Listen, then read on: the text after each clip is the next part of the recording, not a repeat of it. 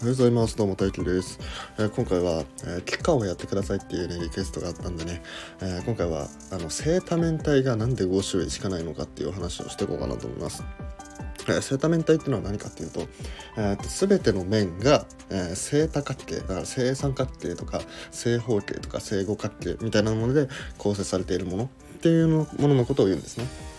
でこれってのは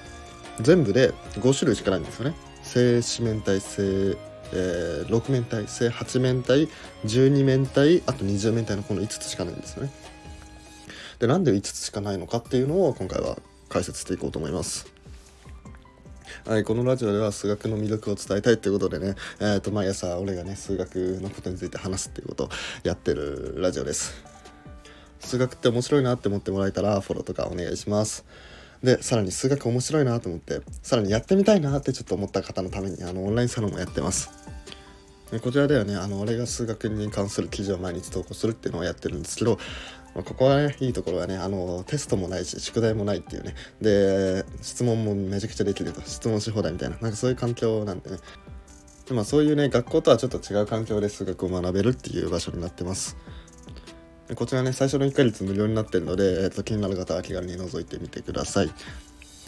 はい、あとこのラジオの提供枠も募集してるのででそっちもねあの同じサイトから飛べるので、えー、っと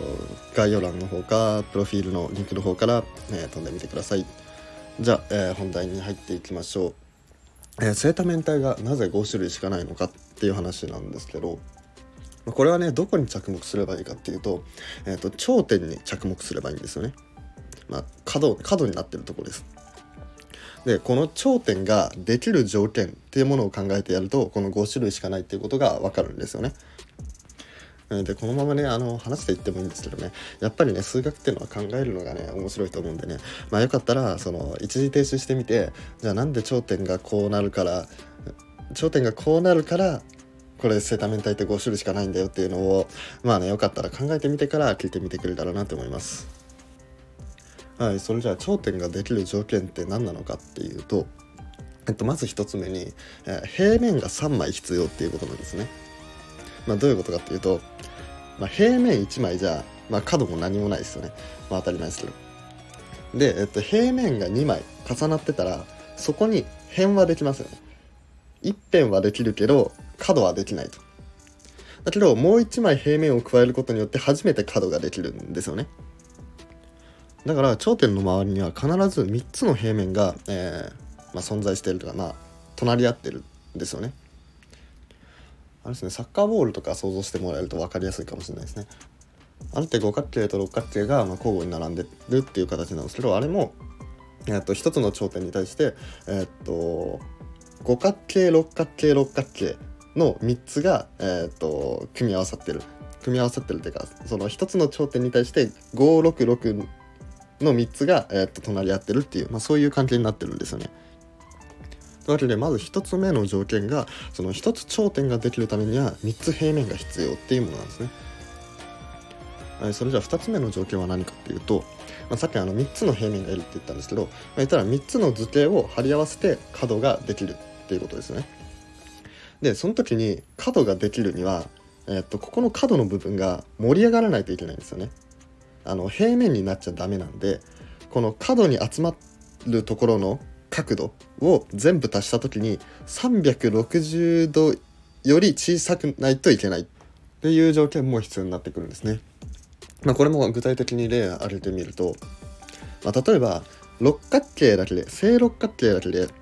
その正多面体を作ろうと思うとその、まあ、角にするところに、えっと、六角形を3つ並べるわけじゃないですか。で六角形のあの1つの角って120度なんですよ。なんで六角形を3つ並べちゃうとその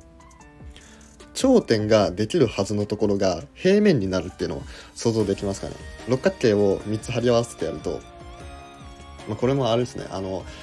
サッカーゴールのあのネットみたいな感じで全部平面になりますよね。あの蜂の巣とか想像してもらえればもっと分かりやすいと思うんですけどあれって六角形がぎっしり詰まってるんですけどあれは立体にはなってないですよ。全部平面になってて。というわけで六角形で正多面体を作るのはできないんですよね。まあそれと同様の理由で、えーと、六角形より、まあ、大きいもの六角形七角形八角形九角形十角形っていう六角形より大きいものっていうものは、えーと、正多面体は同じ理由で作れないんですよね。ま、ここの数字が大きくなるにつれてその一つの角度の大きさがねどんどん大きくなっていくんで、まあ、六角形で無理だったらそれより大きいものはまあそれは無理だよねっていう話なんですけどそういうわけで、えー、これで正多面体が作れる図形っていうものが絞れたわけですね。えー、正三角形と正方形と正五角形の3つでしか作れないっていうことなんです。まあ、正二角形なんてものはないんでそれは直線なんで。で、正五角形、じゃあ正六角形以上はその作れないっていうことになってたんでね。で、この3種類の正多角形を使って、えー、正多面体を作っていくんですね。でここから何を考えていくかっていうと、まあ、やっぱり頂点について、えーと、着目していくんですけどじゃあ三角形正三角形がその頂点を作れる時は作れる場合は何枚で頂点を作最大何枚で頂点作れるかっていうのを考えるんですね、まあ、最低は3枚なんですけど、まあ、3枚あれば、えー、頂点作れますよねじゃあ4枚の時はえっと三角形の1個の角度は、えー、60度じゃないですかえっと、三角形の内角のは180度なんで、その一辺、一個の角は60度じゃないですか。だから、60度を4つ集めてもまだ360度にならないならないですよね。で、同様に、えっと、5つ集めてもまだ360度にならないですよ。300度なんで、60×5 で。だけど、6個集めると360度になって平面になっちゃう。ということで、えー、正三角形だと、えー、3個、4個、5個で、えー、頂点を作れるんで、えー、三角形で作れる正多面体は3種類っていうことになるんですね。で、これと同じようなことを、まあ、四角形と五角形でもやっていくんですけど、まあ、四角形の時は、えー、と1つの角が90度なんで、えー、3つだと、えー、3区27度270度 270度なんで OK 作れるだけど4つ集めると、えー、360度になっちゃうんでこれはアウトってことでえ正方形が作れる正多面体の数は1個しかないっていうことなんですね。で同じように正五角形でも、え正五角形の1つの、え内角の和っていうのは、これはね108度になってるんですよね。で、えっと、108度のものを3つ集めてもまだ360度にならないですよね。だけど4つ集めると360度より大きくなっちゃいますよね。だから正五角形でも、えー、作れる正多面体っていうのは1つしかないっていう風になるんですね。でこれを、えーと、まとめて考えると、えー、三角形の場合は3種類四角形の場合は1種類五角形の場合は1種類ってことで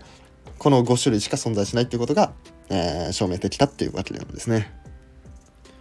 はい、この照明皆さんどうだったですどうだったでしょうか？